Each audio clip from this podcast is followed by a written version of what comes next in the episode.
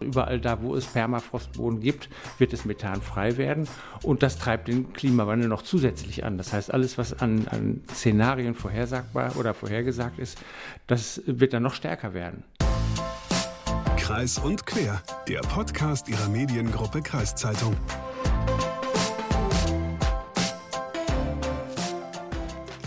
Sag mal, Leslie, ähm, was war dein bisher nördlichstes Urlaubsland?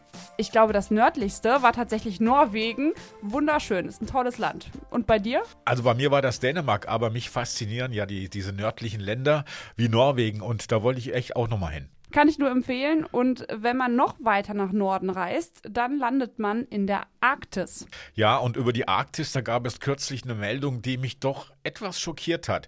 Es wurde nämlich eine Studie veröffentlicht, in der man davon ausgeht, dass die Arktis bereits Mitte der 2030er Jahre eisfrei sein könnte. Und äh, nicht wie zuvor gedacht, Mitte der 2050er Jahre. Also eisfrei dort im September, wenn es da am wärmsten ist. Danach wird es natürlich wieder Eis geben, aber das wird dann auch natürlich immer weniger werden. Ja, das habe ich auch gelesen, weil wir haben uns ja beide mit dem Thema beschäftigt. Und ich finde dafür, dass sich die Prognose um 20 Jahre verändert hat, wurde gar nicht mal so viel über das Thema in den Medien berichtet. Also zum Beispiel auch, was diese eisfreie Arktis jetzt eigentlich für Auswirkungen hat, also für das Klima und für die Tier- und Pflanzenwelt. Und deswegen gibt es aber auch den Podcast der Mediengruppe Kreiszeitung, Kreis und Quer, weil wir beschäftigen uns heute mit diesen Auswirkungen. Mein Name ist Hagen Wolf. Und ich bin Leslie Schmidt viele Menschen, die denken wahrscheinlich, hm, die Arktis, die ist ja irgendwie weit weg, zumindest von uns hier in Europa und die betrifft uns eigentlich nicht so. Aber wenn die Arktis Stück für Stück weniger und irgendwann gar kein Eis mehr hat, dann betrifft das die gesamte Weltbevölkerung. Vor allem was das Klima angeht. Genau darüber hast du ja mit dem Diplom-Meteorologen Detlef Karius aus Sieke gesprochen. Richtig, habe ich gemacht und wir hören mal direkt in dieses Interview rein. Was bedeutet das eigentlich allgemein, wenn die Arktis eisfrei ist? Ja, das hat ziemlich weitgehende Konsequenzen. Die schlichte, weit entfernte und für uns äh, völlig unbedenkliche ist, dass äh, die Schifffahrtswege kürzer werden. Aber das ist äh, mit vielen Unerfreulichkeiten verbunden. Eisfrei, äh, eisfreie Arktis bedeutet, dass die Eisbären aussterben werden und äh, die Erwärmung zusätzlich dazu führt, dass eben Flora und Fauna da auch sich verändern oder wegziehen oder einfach aussterben, weil sie können nirgendwo mehr hinziehen. Es gibt nichts mehr, wo sie hingehen könnten, wo es noch kälter würde. Und weitere physikalische Probleme sind natürlich, dass eine weiße Oberfläche verschwindet, nämlich die Eisschollen oder das Packeis, und eine schwarze Oberfläche, das Wasser ist aus dem Weltraum betrachtet und für Strahlung eben schwarz, das ersetzt. Und eine schwarze Oberfläche nimmt wesentlich mehr Wärme auf als eine weiße Oberfläche. Das kennt man aus dem Alltag. Die wird reflektiert mehr oder weniger. Eine schwarze Oberfläche absorbiert diese Wärme. Das heißt, eine weitere Erwärmung der Arktis, der arktischen Gewässer wird dann noch beschleunigt stattfinden. Mit der Folge, dass dann das Grönlandeis äh, eine Rolle spielt, weil das dann auch abschmilzt. Nun ist das Eis weg, aber was bedeutet das fürs Klima? Ja, für das Klima bedeutet das, dass die Temperatur eben in der Arktis höher wird und die Temperaturdifferenz zwischen Pol und äh, den Tropen, die für unser Wetter be maßgeblich äh, bedeutet, wie schnell unsere Tiefdruckgebiete, wenn wir sie denn überhaupt noch haben, durchziehen, dass das sich auch dramatisch ändern wird. Wir merken das ja jetzt schon in Teilen. Wir haben mehr oder weniger stationäre Wetterlagen, zurzeit wochenlang Hochdruck und Trockenheit, davor wochenlang, wenn nicht monatelang Feuchtigkeit, Regen, Kälte. Und das können wir über die letzten Jahre so beobachten. Das war immer im Sommer sehr lange, sehr trocken, im Winter sehr lange, sehr nass. Wir haben dieses typische Westwetter alle drei, vier Tage ein Tief, dann mal drei, vier Tage Hochdruckgebiet und alle zehn Jahre mal sechs Wochen Hochdruckgebiet. Dann war das das schöne Sommerhoch. 2003 oder 2006 gab es das zum Beispiel. Das ist alles nicht mehr da und die Extreme nehmen zu und die Dürren, die dazugehören, die Fluten, die dazugehören im Binnenland, Ahrtal etc., die werden auch mehr werden. Was sind solche Wetterextreme, die auf uns zukommen? Dass ab und zu mal so ein Dorf überflutet wird oder wird es schlimmer und heißer? Es wird häufiger sein. Und sämtliche Bewohner einer Talgegend werden fürchten, wenn Tiefdruckgebiete auf uns zurennen, dass es eine Überschwemmung gibt. Ich meine, wir müssen jetzt nur in, in, nach Oberitalien gucken, wo wir jetzt letzt, die letzten Wochen erst eine riesen Trockenheit hatten. Der Po war mehr oder weniger, der Fluss Po war mehr oder weniger ausgetrocknet. Auf einmal steht die, stehen da ganze Landstriche unter Wasser. Und wo man äh, Wetternachrichten im Moment auf dem Globus sieht, es gibt überall irgendwo entweder zu viel Sonne und Trockenheit oder zu viel Wasser und Überschwemmung. Das hatten wir vor 30, 40 Jahren noch noch nicht. Und nicht nur deswegen nicht, weil wir es nicht wussten, weil es noch nicht so eine Nachrichtenverbreitung gab, sondern weil es nicht stattgefunden hat in dem Ausmaß. Was passiert eigentlich im Wasser, wenn kaltes Wasser auf wärmeres Wasser trifft? Was ja dann passiert, wenn die Arktis schmilzt? Ja, erstmal schmilzt, äh, das, das Eis schmilzt, das Wasser bleibt eben dann bei 4 Grad, es ist dann, dann sinkt es ab, hat seine größte Dichte. Das Eis, was schmilzt, ist Süßwasser. Das heißt, wir haben einen erhöhten Süßwassereintrag durch die schmelzenden Eisberge. Das Salz friert ja aus, sobald die Eisberge gefroren sind. Also kommt das, Süß, äh, das Süßwasser zurück und das schmelzende Eis von Grönland trägt Süßwasser zusätzlich ein, sodass das den Golfstrom mit hoher Sicherheit beeinflussen wird. Gibt es verschiedene Forschungsarbeiten darüber. Über das Maß des Einflusses sind sie sich nicht einig, aber dass es einen Einfluss hat, das auf jeden Fall, weil der ganze, ähm, die ganze Zirkulation des Golfstroms und der damit verbundenen Meeresströmungen, die übrigens weltweit funktionieren, das geht bis nach Afrika und in den Indischen Ozean, werden davon beeinflusst werden. Und der Golfstrom sorgt ja für warmes Wetter bei uns in Nordeuropa. Wenn der sich verändert, dann wird es doch wieder kälter. Ist doch gut, oder? Ja, das würde dem Klima entgegenstreben. Das stimmt. Auf der anderen Seite ist das eben ein verbundenes System. Das heißt, diese Dinge, die hier oben passieren mit dem Golfstrom, die beeinflussen das Klima weltweit. Und da sind die Modelle absolut noch nicht sicher, was da wirklich passiert, weil da so viele Parameter drin stecken, dass man nur sagen kann, ja, hier für uns könnte es sein, jetzt Zentralheizung Europas, der Golfstrom, wird er ja auch genannt, wird weniger wirksam sein. Aber die Förderleistung, da geht man ungefähr von aus, dass, er, dass die so auf äh, um 30 Prozent sinken wird. 10 bis 30 Prozent. Das wissen, genauer kriegen es die Modelle nicht raus. Sie wissen es einfach noch nicht. Und das verändert eben weltweit. Das ist nicht nur, dass es hier äh, kühler wird. Es wird, nicht es wird keine Katastrophe geben deswegen.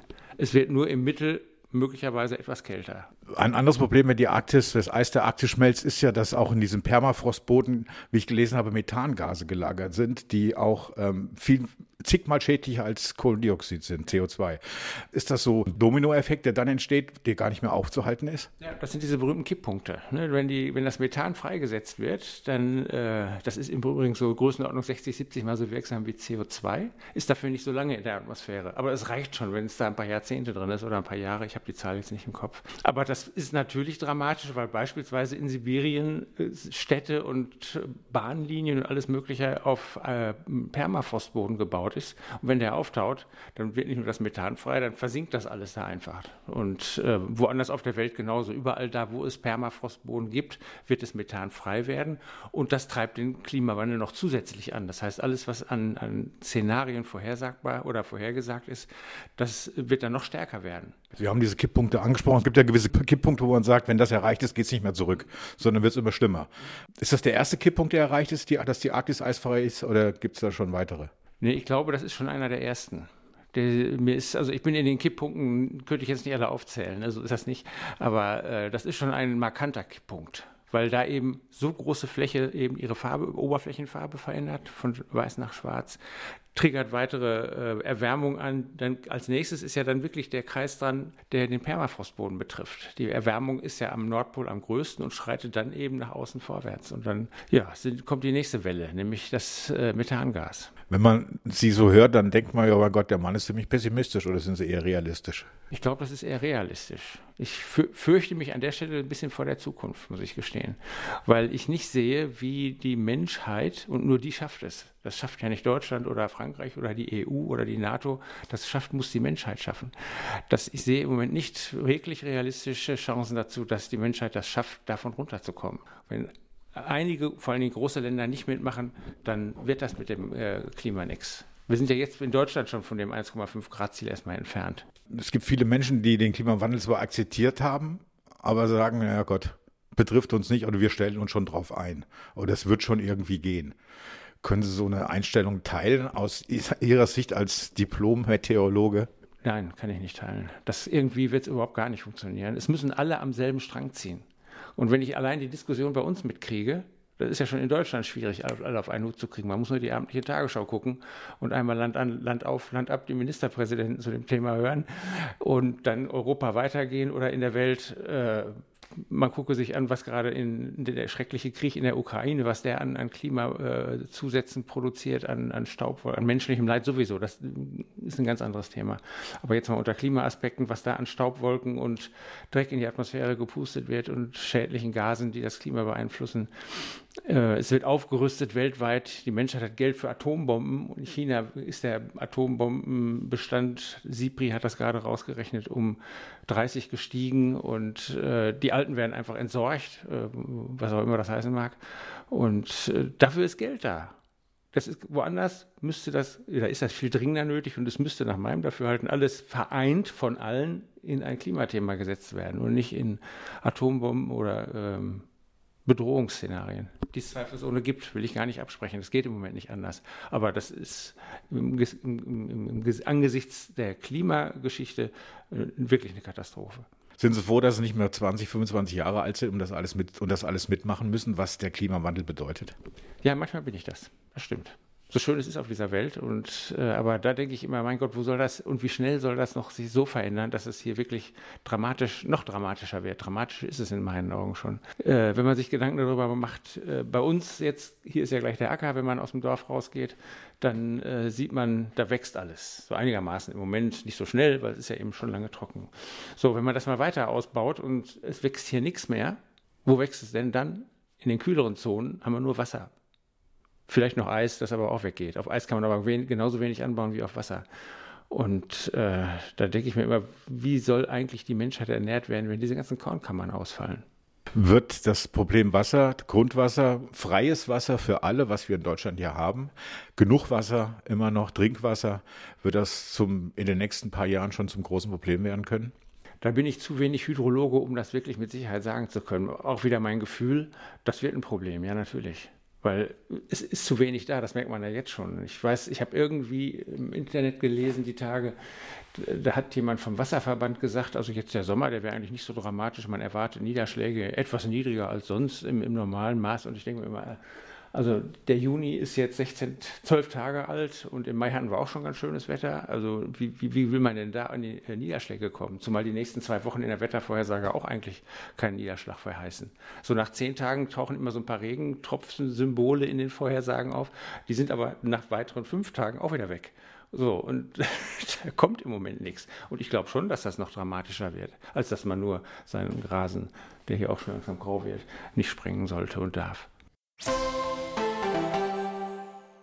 Soweit der Diplom-Meteorologe Detlef Karius aus Sieke. Und zum Thema Wasserknappheit passt ja auch die Meldung in dieser Woche, dass schon einige Kommunen in Niedersachsen Einschränkungen bei der Wassernutzung für die Bürgerinnen und Bürger planen. Ja, und zum Thema Eisfrei und Wegfall des Permafrostes, da passt die Meldung, dass in Tirol diese Woche ein ganzer Berggipfel weggebrochen ist. Und man geht davon aus, dass das schwindende Permafrosteis die Ursache dieses Ereignisses war. Das Eis ist der Klebstoff der Berge und dieser Klebstoff Klebstoff geht jetzt schön langsam verloren, so der Experte vor Ort. Was mich aber wirklich schockiert, sind diese Auswirkungen auf die Flora und Fauna. Also natürlich ist auch die Arktis irgendwie ein eigenes komplexes Ökosystem, das wusste ich auch. Trotzdem ist das, finde ich, für den Laien jetzt nicht so die klassische Vorstellung von einem Ökosystem. Weil die Arktis, das verbinden wir ja irgendwie mit Kälte und mit kahlen Landschaften und so. Also verstehst du, was ich meine? Ja, ich glaube, ich kann deinen Gedanken folgen. Okay, ähm, weil da macht es mich dann halt auch umso mehr betroffen, wenn man dann hört, dass die Eisbären aussterben sollen. Ich wollte wissen, ob das wirklich so ist und was die Eisschmelze in der Arktis noch für Auswirkungen auf die Flora und Fauna hat. Und habe deshalb mit Dr. Sibylle Klenzendorf gesprochen. Sie ist Leiterin für Artenschutz, Wissenschaft und Monitoring beim WWF Deutschland. Das Eis in der Arktis, das schmilzt. Was bedeutet das denn für die Tiere, die dort leben? Ja, dass das Eis in der Arktis schmilzt, ist äh, uns schon seit längerem bekannt und ich habe das auch persönlich schon öfters gesehen, wie schnell dieses Eis jetzt verschwindet.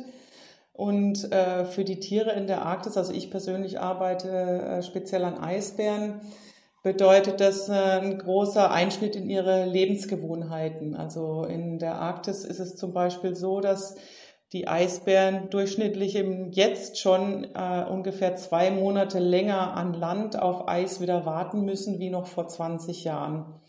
Und da der Eisbär ja auf Robbenjagd auf dem Eis angewiesen ist, ist es natürlich äh, sehr eingreifend, wie ähm, gut die überleben können und sich auch fortpflanzen. Heißt das, wenn das Eis wirklich komplett weggeht in der Arktis, komplett wegschmilzt, dass der Eisbär dann ausstirbt?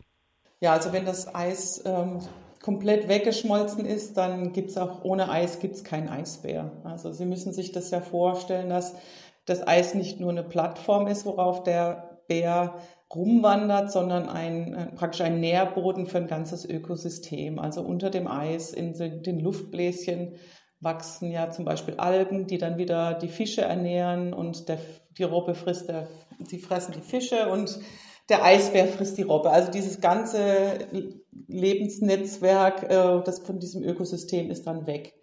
Und ähm, das heißt also, der Eisbär ist weg, aber auch eben auch die ganzen anderen Tiere, die damit zusammenhängen, sind dann auch weg. Ähm, die anderen Tiere, da haben Sie ja eben schon gesagt, die Robben zum Beispiel, aber auch die Fische. Welche anderen Tiere sind noch betroffen? Das ganze arktische Eissystem eigentlich. Ne? Da gibt es ja von, von diesen kleinen Algen, die wirklich spezialisiert sind, unter dem Eis zu leben, über bestimmte Fischarten, die nur in der Arktis vorkommen oder zum Beispiel Plankton, äh, ganz, also ganz tausende von Arten, die es in der Arktis gibt, sind davon betroffen. Manche ähm, wird es dann äh, in kleineren Populationen wahrscheinlich noch geben, solange es noch ein bisschen Eis vielleicht gibt in den Fjorden von Grönland und so weiter. Aber speziell das angepasste Ökosystem für arktisches Meereis wird dann verschwunden sein und all seine Arten. Und nochmal die Frage für mich, die Eisbären, da stellt man sich ja immer so vor, wie Sie ja gesagt haben, die sind da auf den Eisschollen und ähm, die würden ja jetzt wegschmelzen. Also das Land wäre ja schon noch da, aber eben das Futter für die Eisbären dann nicht mehr, oder? Genau, also im Moment sehen wir das ja so, dass Eisbären an Land warten, aber dort auch keine Nahrungsmittel finden. Also wenn, dann gibt es vielleicht mal so ein Kadaver von einem Walross oder sowas, was an Land liegt oder irgendein paar Eier von, von Vögeln, die dort nisten, aber das Hauptnahrungsmittel des Eisbären ist nun mal die, die Robbe und die Robbe ist auch eine eisgebundene Art, sagt man dazu, also die wirklich auf Eis spezialisiert ist und ohne das wird es die Robbe eben auch nicht geben. Und äh, deswegen sehen wir das jetzt, dass die Eisbärpopulation, also die auch schon zurückgehen in bestimmten Regionen, wo jetzt das Eis ja jetzt schon sehr lange auch weg ist. Also in den südlichen Rändern der Arktis sieht man das ja jetzt schon, dass im Sommer das Eis komplett verschwunden ist, wie zum Beispiel in der Hudson Bay in Kanada. Und die Robben und die Eisbären, die haben eben nichts mehr, um sich zu ernähren.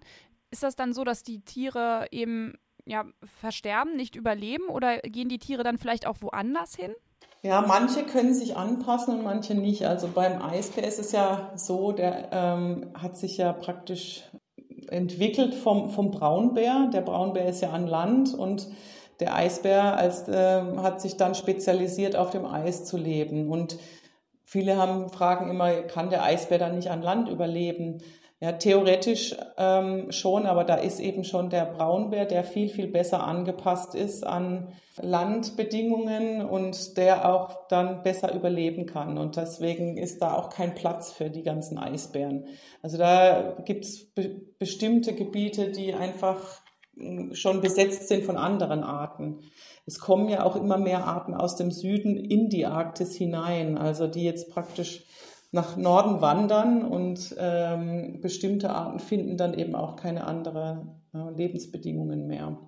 Also viele Arten werden aussterben, wenn das Eis verschwindet. Okay, und das wäre ja dann auch für die Biodiversität schlecht weil eben die Arten, die da ähm, jetzt eigentlich sind, dann nicht mehr überleben können und dann eben nur spezielle, die sich da vielleicht besser anpassen können, oder? Genau, ja, also das ist, äh, wird auf jeden Fall ein großes Artensterben von eisangepassten Pflanzen und Tieren. Also das können wir auf jeden Fall sagen, dass da sehr, sehr viele Arten verloren gehen und viele auch, die wir noch gar nicht kennen. Also es gibt ja immer noch Arten, die jetzt gerade dokumentiert werden, die im Eis leben, die wir noch gar nicht richtig kennen. Also gibt es viele, gerade eben solche Bakterien oder Algen oder sowas, die jetzt noch dokumentiert werden oder auch zum Beispiel ganz kleine Würmer und so, die auf Eis leben, die äh, immer noch neu dokumentiert werden und die werden auf jeden Fall verschwinden oder gar nicht erst dokumentiert werden. Okay, und ähm, nochmal eine andere Frage. Viele Industrieanlagen ähm, da in der Arktis sind ja auf ähm, Permafrost gebaut. Wenn dieser Boden jetzt aber schmilzt, dann würden diese Anlagen ja vielleicht im Boden versinken. Ähm, inwiefern wird das vielleicht auch noch die Umwelt belasten? Da werden ja wahrscheinlich auch Schwermetalle in die Umwelt gelangen. Ja, es gibt viel Infrastruktur, die jetzt schon instabil ist. Also zum Beispiel in der Hudson Bay ähm, gibt es eine Eisenbahn, die nach Churchill geht an der Hudson Bay und die musste mehrere Jahre geschlossen werden, weil die eben un unstabil wurde durch den auftauenden Permafrost, was ja jetzt auch schon passiert. Und die musste dann neu verankert werden mit viel tieferen ähm, Stützen. Und viele von diesen äh, Situationen sehen wir jetzt mehr und mehr auch nördlich, nördlicheren Gebieten der Arktis. Andere Sachen, die sich verändern, zum Beispiel viele ähm, Kommunen leben davon, dass äh, Flüsse im Winter und lange zufrieren oder auch im Frühjahr äh, für Transportwege in die Arktis. Und diese frieren jetzt nicht mehr zu oder werden nicht dick genug das Eis, dass die also auch gar keine praktisch Eisstraßen mehr bilden. Und da, dadurch ändert sich auch das Leben überall in der Arktis. Wir sehen natürlich auch äh, andere Sachen wie eine, eine, Pipeline, die auch schon geleckt hat, weil sie instabil und einen Riss bekommen hat. Öl ist ausgelaufen in die Arktis. Also es gibt auf jeden Fall sehr viele Anpassungen, die äh, die Leute in der Arktis, aber auch die Tiere in der Arktis durchgehen müssen durch diese Veränderungen und diese schnellen Veränderungen vor allen Dingen. Ich habe gelesen, dass jetzt selbst ähm, eine Emissionsreduktion zum Beispiel das jetzt nicht mehr aufhalten würde, dass die Arktis schneller eisfrei wird. Ähm, heißt das jetzt, dass es für die Arktis in puncto Klimaschutz schon zu spät ist?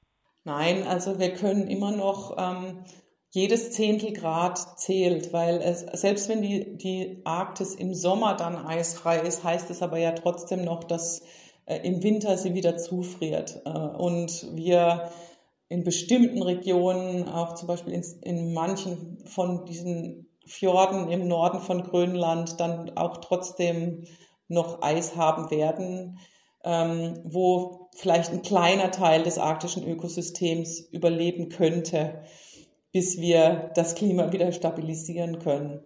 Also es gibt immer noch Hoffnung und äh, dass man eben bestimmte Teile der Arktis damit erhalten kann.